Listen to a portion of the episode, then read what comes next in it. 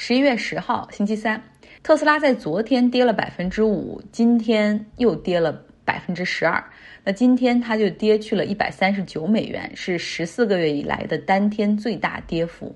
我们事后分析，哈，好像原因很多，也很充足。首先是马斯克在上周末推特上提前预告，他将卖掉他所持有特斯拉股份的百分之十。那目前呢？马斯克持有一点七亿股的特斯拉的股票，那百分之十也就意味着一千七百万股，那相当于是大股东要减持，其他的中小股东也都跟着跑路。跑得比较快的是马斯克的弟弟 Kimball，他呢在特斯拉也是有总监的头衔，所以他大规模的买卖股票也是需要对外披露的。他卖出了自己所持有特斯拉的百分之十五的股份，套现了一亿美元。他卖出就是在那个最高点，也是他哥决定在 Twitter 上公开去 polling 哈，就是询粉丝的意见，要不要卖股票之前。那如何使用 Twitter？实际上，美国证券交易委员会曾经给马斯克和特斯拉的董事会都开过罚单，意思就是说你们不能这样任由他来。当时的罚单还不小呢，就是董事会和马斯克分别罚两千万美元。当时马斯克就觉得说，哎呀，我不能让我的公司白白替我交罚款啊，这是我个人责任，巴拉巴拉。所以他当时就买了两千万美元的公司的股票，相当于是偿付。但这个神操作，日后因为特斯拉的大涨，还赚了很多很多钱。所以，所以美国证券交易委员会的罚款是什么，已经没有人记得了。那其实呢，不只是马斯克的弟弟近期减持，特斯拉的前董事会主席以及现任董事会的主席都在十月二十八号特斯拉市值突破一万亿美元之后减持。你想，这些内部人都觉得哦，好高啊，是高点要套现，那更何况是那些更机灵的不行的机构投资者呢？华尔街的分析师们大多也都是马后炮，涨的时候他们可以给你一万个理由啊，就是什么它现在产能稳定啊，交付量在提升啊，还有就是你看所有的汽车厂商芯片都在短缺，但特斯拉却没怎么受影响，这就是利好。还有就是它每年在 R&D 上面，就是研发上面啊，花的钱比传统车企多多了。比如说，它投入在每一辆卖出汽车上的研发经费平均是三千美元，但福特只投入一千一百美元，丰田投入一千美元，通用只投入八百美元，以此来证明特斯拉未来在技术上一定会遥遥领先于这些传统车企。是啊，平均到每一辆车上，好像感觉特斯拉是很多，可是特斯拉一年只卖五万多辆汽车，那些车企一年卖一百多万辆呢，所以最后谁花的研发上的钱多？所以我觉得他们有的时候在玩文字游戏。那现在呢，看着特斯拉开始下跌，分析师们又开始啊。改出各种理由，比如说，你看竞争对手实际上很强，像大众汽车上个月在中国市场就卖出了一点六万辆纯电动的汽车，而特斯拉在中国市场上个月只卖出了一点三万辆。也就是说，特斯拉所打造的这些电动车领域的先发优势，还有它的品牌优势，很快就会被成熟的车企所碾压。哎，我说的也很有道理啊。比如说我我之前买那个福特，最近就像打了鸡血一样，反正就涨了很多很多。另外他还说，中国的吉利汽车也推出了重型卡车纯电动版。那相比之下，特斯拉那个纯电动的 Semi 那个汽车也是一再推迟哈，意思就是特斯拉其实还是不行。不知道明天还会不会继续下跌？明天我们再看看。在国际关系中呢，什么可以被当成武器？嗯，可以是枪炮，可以是病菌。对吧？那些殖民者带到新大陆上的病菌，让很多人就那样死掉了。等于说这是无形的武器。还有像现代社会的呃这个经济贸易制裁。到二十一世纪，我其实我们发现又多了一种武器哈，就是难民。难民越来越多的被当成武器使用。之前土耳其在不满欧盟的时候，他会打开边境，甚至开车护送叙利亚难民进入欧洲。那难民这个武器被土耳其用的非常的好。比如他们可以用这个谈判呢，说，哎呀，你看我也要安置难民呢，我可以花钱，呃，你们来打点钱，我建难民营安置他们，然后另外还要给一些优惠条件哈，然后跟我来做交换。那现在活学活用这一武器的还有白俄罗斯，他们开放边境，准备让两千多名的难民哈冲入邻国波兰。波兰也是如临大敌，部署了一点四万的兵力、警察、边境巡逻队，然后他们担心会出现强行闯关。那这些来自中东的难民就在铁丝网之前安营扎寨，然后生火做饭，打算做长期的准备。其中有不少是妇女和儿童。波兰总理哈也把这个当成重大的考验，来到了边境，开始对士兵们讲话。他说：“这是白俄罗斯要威胁欧盟的安全，在用难民对我们进行攻击，保住波兰的领土不受侵犯的同时，我们也在守护着欧盟的安全。”然后这些难民们就在树林里面，这个气温已经降到了十几度左右，哈，又是湿冷的天气，就这样等待着他们下一步的命运。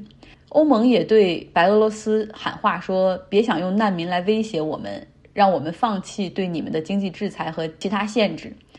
那么，在这一次难民冲击波兰的事件中，白俄罗斯到底做了什么呢？据媒体播放出的一段视频，白俄罗斯的边境巡逻队。带着难民沿着高速公路一路向边境前进，然后中间还找了一条这个从森林里走的近路哈，然后能够直抵波兰方面警力部署比较少的边境区域。到了边境前线的时候，这个视频里显示难民们就一边喊着 Germany Germany，就是我们要去的是德国，然后一边就往前，希望能够进入到波兰。然后波兰这边就是奋力抵抗，甚至他们的部队和警察还朝天鸣枪。那现在这些难民安顿下来之后，等待转机。一个接受采访的伊拉克的这个库尔德的女性对英国卫报说，他们是在伊拉克的时候，有那些专门的旅行社说可以把他们带到白俄罗斯，帮忙弄了护照和机票，从伊拉克直飞明斯克，然后在明斯克又安排坐大巴一路护送他们到这个地方，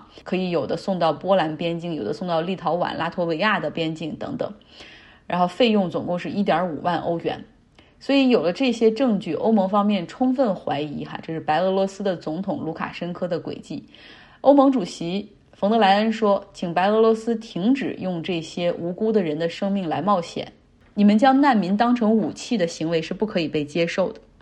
这些难民真的很无辜哈，你想能够在伊拉克筹出一点五万欧元的家庭，也势必是那些中产非常想离开那些地方。”白俄罗斯他们打通了这个渠道，然后去通过旅行社，不能说通过旅行社进行招募吧，但是也差不多透露了这样的信息，把这些人从这个途径弄到白俄罗斯，现在推到波兰的边境当成武器，而这些可怜的人不知道下一步会是怎么样，夹在了这样的尴尬的外交关系之间。今天，美国航天宇航局 NASA 宣布，送宇航员登陆月球不会早于二零二五年。之前特朗普任期给他们制定的是一个二零二四年的登陆计划，然后说要把这个当成火星登陆的重要演练，哈，不得推迟等等。NASA 的局长 Bill Nelson 他说，这项任务我们觉得不会早于二零二五年发生。一个重要的原因就是 NASA 届时会使用登陆的飞船是由 SpaceX 来提供的，那这是之前招标的结果。对，就是因为这个招标，大家还记得吗？这个 SpaceX 击败了贝索斯的蓝点和洛克希德马丁这对组合，赢得了这个二十九亿美元的合同。然后贝索斯他这个蓝点公司起诉了 NASA，然后认为说在招标的过程中存在问题哈。那在打官司的这个过程之中，这个项目是不得启动的。所以直到最近联邦法院驳回了这个起诉，这个项目才可以重启。